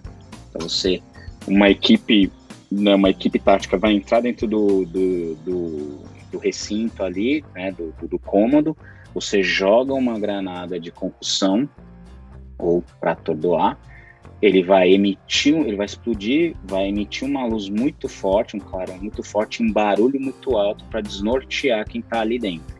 E aí você entra. Né? Você avança, entra e aí você elimina o seu, os seus opositor, a força opositora ali. É, chega esse tipo de arma é, é, é, atordoante mesmo, mas se você se acostumar com isso, você não sofre. Então, por exemplo, as equipes táticas como o SAS, o SBS, os SEALs, os Delta, enfim, o pessoal do GRUMEC aqui no Brasil, pessoal da, da como é que chama? da Polícia Federal, esqueci o, o, o, esqueci o nome deles, né, a sigla deles. Esse pessoal, eles estão acostumados com isso. Então, vai estourar do lado deles, eles não vão dar nem ciência. Eles vão continuar engajando o alvo. Né? Então, isso é perigoso. Né? Se você tiver uma força opositora que tem o mesmo nível técnico seu, muito provavelmente assim vai ser só pro forma, ele já vai estar tá esperando você, você entrou, ali a porta é um funil, você vai levar um tiro. Né? Então isso é, é, força opositora, force on force é bem complicado. Ô, uhum. Thiago, só para só aproveitar é, esse tipo de recurso, esse é o tipo uhum. de recurso que a polícia americana, geralmente a SWAT, usa para é, entrar em sites de traficantes, assim? É, quando eles, eles, identificam um esconderijo de traficante, e aí. Não, isso é, é procedimento padrão. Procedimento padrão é utilizar esse tipo de armamento. Tá? Uhum. Então, não só, não só a SWAT, a, o pessoal aqui do GAT, da Polícia uhum. Militar, né? É, uhum. Ou para vocês aí, Brigada Militar, né? Uhum. Vocês que estão no Sul. é, só pro Érico, só pro Érico. Só, só pro Érico, Érico. é. E aí tem, né? Esse, esse, é um procedimento padrão, né? Você uhum. utilizar uhum. esse tipo de, de, de, armamento. Que uhum. ele é o que a gente chama de armamento é, não letal. Né? O uhum. objetivo é só atordoar. Aí você tem os letais, né? Que aí já são uma granada de fragmentação, que ele faz a mesma coisa daquela do que aquele é, a mina, mina saltadora. saltadora. É. Uhum ela, né, você joga a granada, ele frag, vai explodir, vai fragmentar, e aí vai, todos aqueles estilhaços vão pegar na pessoa, né, em, né, num raio de 2, 3 metros, vai pegar e vai machucar, vai ferir, e quem tiver no raio inicial ali de um metro ou menos vai morrer. Né, isso aí é, uhum. é Tiago, só para confirmar contigo, o grupamento da Polícia Federal é o COT, Comando de Operações o Táticas. COT, isso, Comando de Operações Táticas, isso mesmo. Ah, beleza. Eles também utilizam, né? Então, assim, em termos de tradução, né, é, eu vejo um flashbang. Ninguém nunca usa um atordoante, né? Ninguém usa ou eu já vi usarem o termo bang, né? Dropping a bang, né? Então você está jogando uma granada de é, fragmentação de concussão ali ou atordo, atordo, atordoante. É, esse é normalmente é o erro mais comum que eu vejo, que na verdade né, é aquela coisa, é só uma, uma, uma nomenclatura que o pessoal não, não conhece, né? Então é mais um caso desses. Uhum. Uh, pessoal, a gente está estourando o tempo aqui, né? Sim. Uh, eu tinha um monte de dúvidas aqui, mas não sei, o que, que vocês acham que eu, se eu faço ou deixo para um próximo outro episódio? Ah, manda, porque aí edita depois. Boa. É, é não, editor, é, põe aí. Por, por mim, vamos. Por mim, vamos. Ou faz, um, mini, assim, ou faz um mini episódio, dúvidas, dúvidas bélicas do Eric. assim, ó, uh, mas assim, uh, só para perguntas rápidas, tá? Não, não precisa se alongar na explicação, porque são dúvidas que eu tenho aqui com frequência e foram me lembrando durante a, gente, a, a gravação. Uh, são termos que eu sempre me bato assim e eu isso aqui não se eu traduzir literal parece que está certo mas me parece que não está certo. Sim, mas, vamos lá. Uh, só me diz assim o que que, que o que, que é o certo? O que que você considera correto né segundo as forças armadas segundo a terminologia militar aqui do Brasil uhum. uh, assalto Assalto é assalto. Equipe de assalto. É sempre assalto? Eu sempre é acho sempre errado assalto. assalto. É assalto. É fuzil de assalto. É fuzil de assalto, é fuzil de assalto. Parece um ladrão, né? Sempre. É, não é? é, é. Não. É, não, na verdade, porque o assalto, o, o, termo em si, o assalto é um ataque, né? Sim. Você tá atacando. É um fuzil de ataque. Né? Então, então é um fuzil de assalto. assalto. Tá, é, tá, até por isso, tá. em inglês, tem essa diferenciação, né? O sexual harassment é quando tu fala, isso. e o sexual assault é quando tu encosta a mão na pessoa. Isso, exatamente. A mão é um eufemismo que a gente tá gravando às três da tarde, melhor não usar. Sim. É, mas também não é assalto Sim. sexual, né? É, não, não é. Então, aí, aí esse, esse, exatamente. No, no caso do, da terminologia militar, É assalto. Faz sentido, é assalto. Ok. Agora, Uhum. dentro da terminologia civil, de assédio, aí não, Uhum. aí tem que fazer Claro. essa, essa adaptação Uhum. mesmo. Tá, outro termo que eu sempre me bato. Theater. Em termos de guerra. Teatro, teatro de operações. É teatro mesmo. Eu também sempre. Teatro não, não de- pode ser teatro. É teatro. É teatro, Tá de, é, é teatro de operações. É, E o que é? Pra gente é, é maior ainda. Teatro de operações é o, é o- é ambiente onde você está operando. Ah, tá. Então, por exemplo, é, eu tô na, sei lá, na Normandia, né, dia D. O teatro de operações era o que? Era a praia de Na Omaha. praia. né? Então, era isso. Esse é o teatro de operações. Outro. Staging area. Também Staging guerra. é, é a mesma coisa. É, o, o, é, é- tem a- o mesmo valor do teatro de operações. É a mesma coisa. É? Eu achei que era uma É área de preparo, é uma, assim, afastado do campo de batalha que o, o theater, campo de batalha faz parte.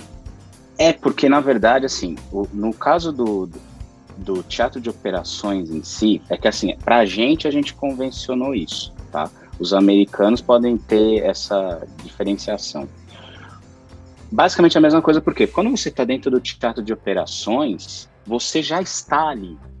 Então Sim. faz sentido. né? Você está ali no, dentro do, do, do campo. é, você pode não estar, por exemplo, é, dentro das linhas inimigas. né? Aí pode ser o staging area se refere a isso. Você está dentro do teatro de operações, mas você está destacado. Então, pra gente aqui, É a pra gente trás, não. Né? É, é para trás, isso. Né? Antes das linhas inimigas. Tá? Dentro do teatro de operações em si, é tudo. É tudo. É o, é o- vai, Uhum. o teatro de operações, vamos colocar assim. O teatro de operações, ele é o. É o, é o, é o ai, meu Deus. É o, O macro. Isso, é o macro. E o staging area é o micro. RPG. RPG é Rocket Propelled Grenade, é granada propelida por foguete. É isso mesmo. Granada propelida por foguete. Fala granada propelida por foguete. Sim, sim porque ele é isso mesmo. GPR? É. Ah, GPF, perdão? É, não, a gente chama RPG mesmo. RPG. Ah, olha aí. Vamos isso é A importante. gente usa o Fala termo RPG no inglês. Brasil. usa o- isso, usa o termo em inglês mesmo. Porque tem Ah. muita coisa que a gente usa, ah, usa a nomenclatura americana. Porque tem uma coisa, nós não fazemos parte da OTAN, Uhum. mas tudo é universalizado. Pelo Tá? A OTAN. maioria das coisas é universalizado pela OTAN. Inclusive, hoje está uma briga ferrada por causa disso, tá? Porque tem uma universalização, mas os americanos eles não respeitam muita coisa. Aliás, sempre deu esse rolo. né? Uhum, uhum. Desde lá de trás. Para vocês terem uma curiosidade rápida, o primeiro Black Rifle, que é o FAL, é o FN, FN FAL, o Fabri, é, Fabrique National de Restal, né, ele era para ser o fuzil padrão da OTAN. Mas aí os americanos, ah, não, porque ah, a minha indústria é mais legal, é, vamos lá, nós somos americanos, e aí a gente, e nós somos bonito, e legal, e aí eles ferraram com tudo, né? Então, tanto que o, o carregador do M16, por exemplo, ele é o carregador é universal, entendeu? Então era para ser, era para ser uma universalização maior, só que aí eles deram para trás. Então, é, RPG, a gente tem, tem muita nomenclatura que a gente utiliza que são deles também. É do carregador do iPhone daí, né? Acabou, acabou batendo nisso. Isso. Ahn, tá, e essa ah, granada propelida por foguete, ela é uma granada mesmo, a gente chama de granada É mesmo, uma que não seja mesmo. jogada com a mão, Granada como a gente Na- isso. vê É a única, é exatamente a única coisa que ela é um foguete, tanto que ela não é guiada, né? Você Sim. aponta e ele vai para onde você apontou. É que nem uma granada, você aponta e joga, né? Só que você vai descrever um arco, né? Uhum, é, uhum. arremessando. E o alcance é muito menor. Com a granada propelida por foguete, o alcance é maior e você inclusive pode usar ela como arma antimaterial. Né? Antimaterial é sempre, se aparecer anti-material, né? É, você vai é, sempre pensa é, arma contra edificações e veículos, tá? Isso é antimaterial. O, a granada propelida por foguete, ela seria é, lançada por um lança-granadas e a outra seria granada de mão? Não, no caso do RPG, ele tem um lançador, tá? O lançador, chama lançador mesmo, que é que nem aquele filme do Rambo lá, né? Que aparece ele em várias, vários pôsteres, né? O Rambo 3, ele com um negócio, é um, é um, uma arma comprida, com uma, um, como se fosse um, uma ponta de um foguete ali. Hum. Aquilo é um lançador de RPG, né? Com fogo gigante. Isso, é. Isso. E ele é, um, ele é um modelo russo. Agora, o modelo lançador de aí você tem as granadas também lançadas para um lançador M204, tá? Que aí é o que? É um lançador que você acopla embaixo do fuzil, tá? E aí você consegue, aí você vai ter, né, a mira que é um que conta o, o, o arco, ele vai descrever o arco, né, o grau que você precisa estabelecer para fazer o disparo. E ele é uma granada mesmo, só que ele é lançado por esse lançador de granadas que ele vai, é, vai descrever uma também uma trajetória parabólica, mas ele não é propelido por nada. Sim. Né? Ele é só lançado mesmo, tem um sistema ali de gás, né? Ele é lançado e, e aí ele vai, é um, é, na verdade é um lançamento de granada, só que com um pouco mais de alcance. Legal. E aí você tem um lançador de granada. Uma arma que é uma das preferidas do Justiceiro, Claymore. Hum. Claymore, uma mina, uma mina antipessoal Claymore. É, é mina é Claymore. antipessoal. É Claymore. É isso, o nome dele é isso mesmo, é Claymore. É o nome da marca. É, e ela pode... tem aquela inscrição uh, Front Toward é, Enemy. Front... Isso, a frente isso, para o inimigo. No mundo inteiro se usa essa Claymore com essa inscrição em inglês isso, Ou existe uma traduzida? Existe Minas não. com a tradução ali bonitinha? Não, não, não, não, Ela é assim, é o fabricante, né? Tem o fabricante que eu não, não, não lembro o nome. E ela é assim mesmo, é uma mina, ela é uma mina antipessoal, só que ela é, o, a explosão dela é direcionada. É uhum. direcionada para o inimigo. Então ela tem um monte de esferas de chumbo dentro dela. Então quando ela explode, ela lança aquelas esferas contra a pessoa. Né? Por isso né, o front tower enemy, né? Tem que ficar então, daquele jeito, senão ela não funciona. Né? Eu não posso traduzir o front tower enemy. Olha, eu já traduzi, tá? Porque assim, a pessoa, o leitor, que aí já eu já acho que aí é uma, como fala, uma, é, oh meu Deus, uma licença poética, né? Ah, ok. Porque você tá ali, o, o leitor ele não sabe, meu. Então a gente tem que, né, a gente tem que, a gente, a gente tem que fazer isso.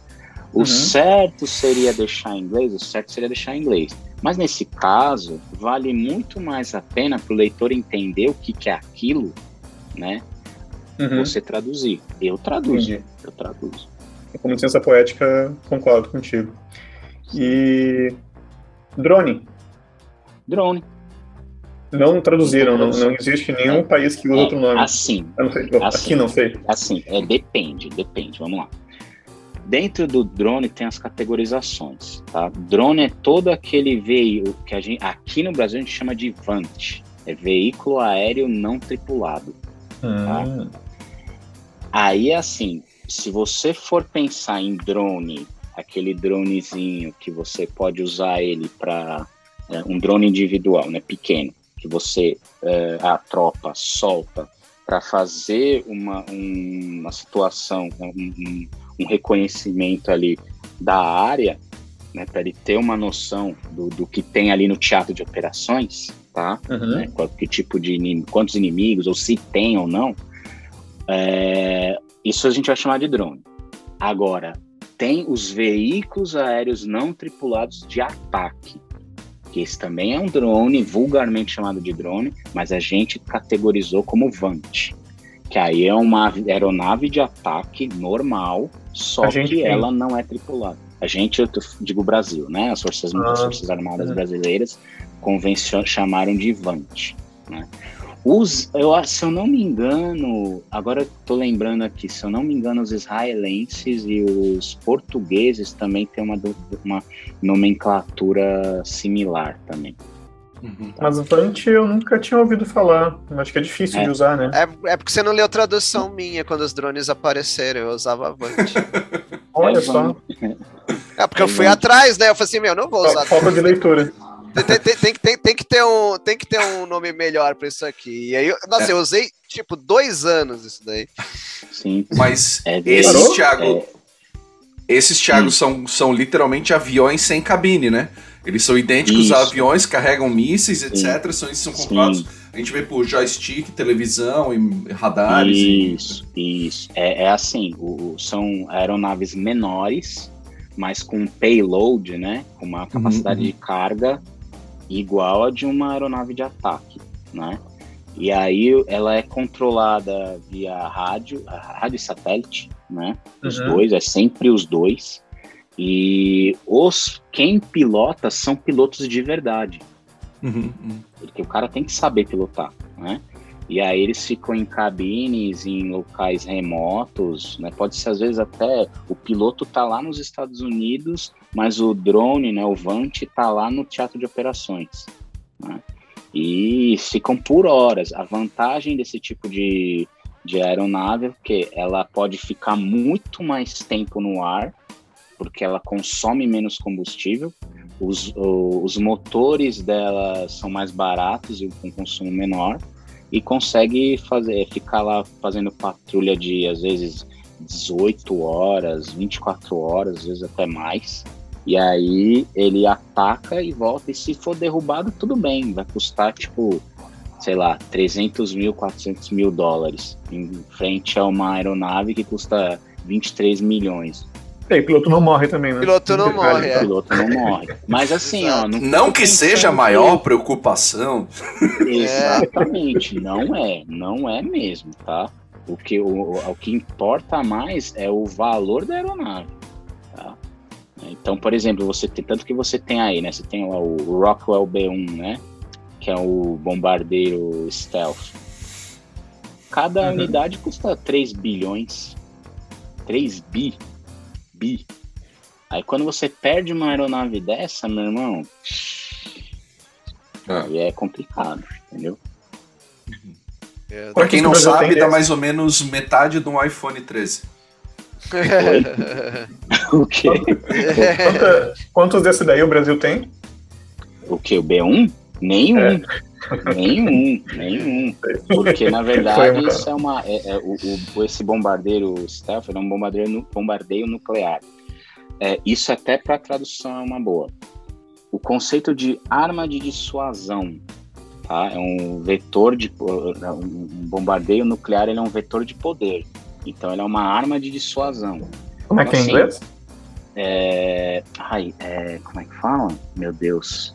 É, Oh, meu, é, ai, eu já, eu, eu, lembro, eu vou lembrar, eu vou lembrar. Beleza, beleza. Que eu já vi esse termo. Mas assim, a gente usa esse termo aqui, arma de dissuasão. Porque o objetivo não é usar. Não é usar. Uhum. Entendeu? É assim, ó, eu tenho isso aqui, meu. Você vai vir. Botar na mesa, sim. É, você vai pôr na mesa, né? Esse é o big stick que você tá colocando ali. Assim, ó, você vai vir? Tudo bem, tá aqui, ó. Aí o cara vai pensar 20 vezes aí acabou, né? Stick então, é o pau na mesa, né? É o pau na mesa. então, é Strike Force, precisa... Thiago? Strike Force? Oi? É Strike Force? Eu já vi esse termo, mas não era exatamente para isso. Ah. Tá? É, é, eu vou. Eu, é que assim, na verdade, não é nem um termo, é, isso é um conceito. Uhum. Tá? Uhum. Então, por exemplo, quando você vai. É, a Will, sei lá, eu vou soltar mais nukes, né? Nuke é um, é um míssil nuclear, um míssil inter, é, intercontinental, né? Ele é uma arma de dissuasão também. Ele não é uma, uma coisa que você realmente vai querer usar. Você tem possibilidade, mas você não quer usar. Né? Então, uhum. especialmente numa política externa como a dos, dos Yankees, né? Que eles é, usam, to, usam vários vetores de poder. Por exemplo, um carrier. Carrier é um porta-aviões, né? É uma arma de dissuasão também, porque ele tá ali e de projeção de poder, porque ali é, é o que é uma ilha que solta avião. É isso. Uhum. Seria deterrence? Deterrent, isso mesmo, isso mesmo. Deterrent, isso mesmo. deterrent, né? Seria, isso seria o, Isso mesmo. o- Isso, o nome do, objeto, tá. isso. Última coisa que né, não, não é exatamente militar, mas é uma, uma briga minha entre tradutor, tradutor com editor sempre. E é uma palavrinha que eu sei que causa problemas. Mas eu quero saber a tua opinião. Tira. Cop. Uhum. Eu acho péssimo. Eu acho péssimo. Por quê? Porque isso é uma questão cultural. Sim, né? E a gente não tem essa coisa de, ah, os tiras, né? Porque a gente precisa. Eu, uma vez eu fui atrás da etimologia dessa palavra, né? Dentro do contexto dos caras. Que era o lá no, lá no passado remoto, os policiais tiravam, né? Tipo, as coisas assim, né? E, e tinha, e tinha a ver também com o, o, o copper, do, do inglês cop, né? Uhum, copper uhum. Que vem do do do, mate, do metal, né, cobre. Uhum. Né? Os distintivos eram de cobre. Então, cara, o cara é um copper, né? Uhum. É, os australianos, você assistiu o Mad Max, o primeiro? Lembra Sim. do Mad Max, sim, o sim. primeiro? Sim. Então, os policiais eram chamados de bronze, lembra? É a mesma coisa, era a mesma coisa. Então você tem esse copper, né? Onde eu li lá era isso. Então o cop vem de copper, que é uma corruptela de, de cobre, né? Então os distintivos, por conta dos distintivos. Pra gente, tira seria o que? Coisa de tirar, né? Você tomar, né? O policial vai lá e você tá vendendo um negócio na rua, o policial vai lá e tira, né? Caberia Ah. aqui. É isso que foi levantado nesse, nessa fonte que eu pesquisei, mas eu não encontrei nada que validasse isso. Então eu não sei, eu não posso dizer, né? É, com precisão ali, com 100% de certeza. Agora, utilizar na tradução tira, eu sou contra.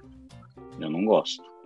Entendeu? Assim, é, já até algumas vezes, né, é, já peguei isso, eu troco para policial ou para polícia, né? Fala tipo como como gíria mesmo, né? Ah, aquele ali é polícia, né?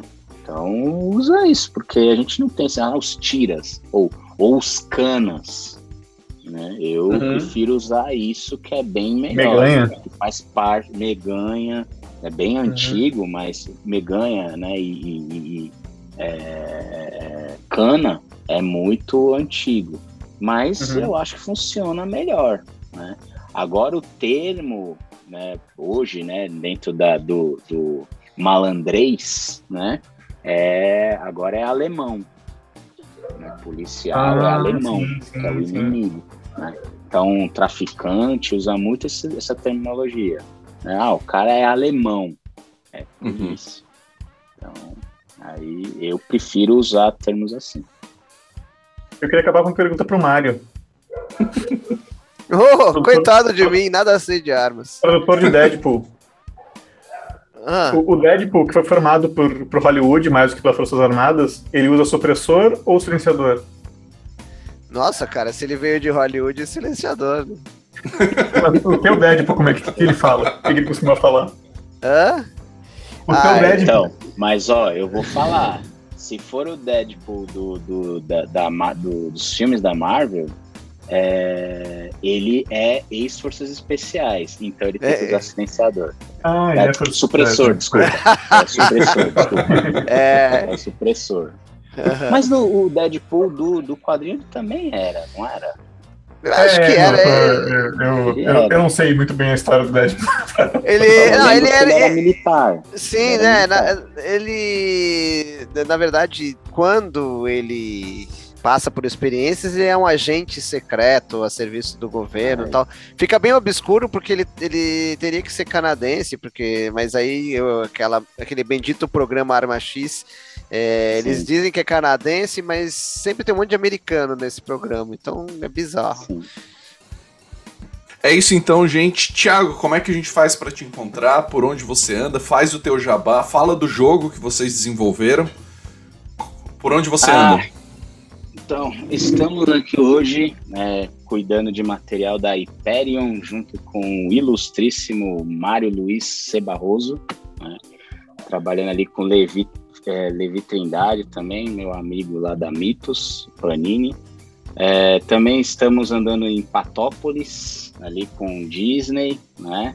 É, com, também com Carlão Roots e Mário Luiz Cebarroso de novo. e também estamos lá em Gotham City com também os ilustres Mário Luiz Cebarroso e Carlos Roots. Né? Nós sempre trabalhamos juntos. E quando eu não estou nessas cidades aí, né? Eu estou lá no Estação Q, que é o meu estúdio, né? Que eu tenho com dois outros sócios que são também é, docentes, né? Eram docentes comigo, né? O João Toledo e o Jorgson Smith. E nós estamos atualmente tocando alguns projetos editoriais, né? Para o mercado editorial mesmo, médico, é, também pro literário, né, e também de quadrinhos. E tocando é, o Porradaria Card Game, né, que é um jogo de cartas que a gente desenvolveu né, uns dois anos atrás e estamos veiculando aí no mercado, né? É um jogo que faz uma homenagem ao Street Fighter, aos jogos de 8 bits ali, de 8 e 16 bits, né, da década de 80, 90 ali e que traz também todo uma né, um, um panteão aí de personagens, né?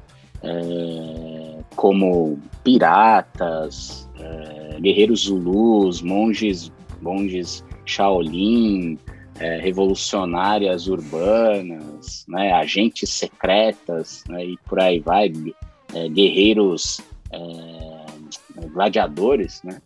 Então é um joguinho bem assim, bem rápido, né? Um jogo para de duas a dez pessoas, né? São dois decks ali e que a gente está né, é, divulgando nas redes sociais, aí tá tendo um, um, retorno muito legal, né? Então quem tiver curiosidade aí, né, Porradaria Card Game ou Porradaria Loja, né? Procurem na internet que vocês vão achar.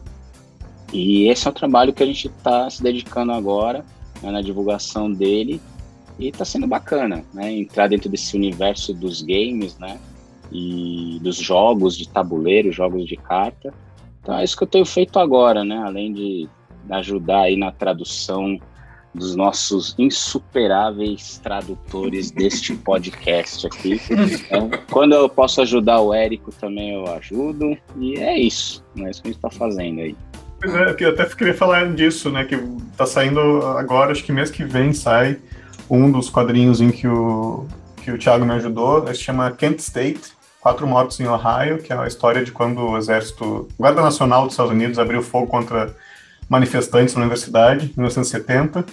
E tinha muita coisa bem específica lá de ordens militares que eu pedi sugestões para o Thiago de como traduzir, né, ele me ajudou bastante.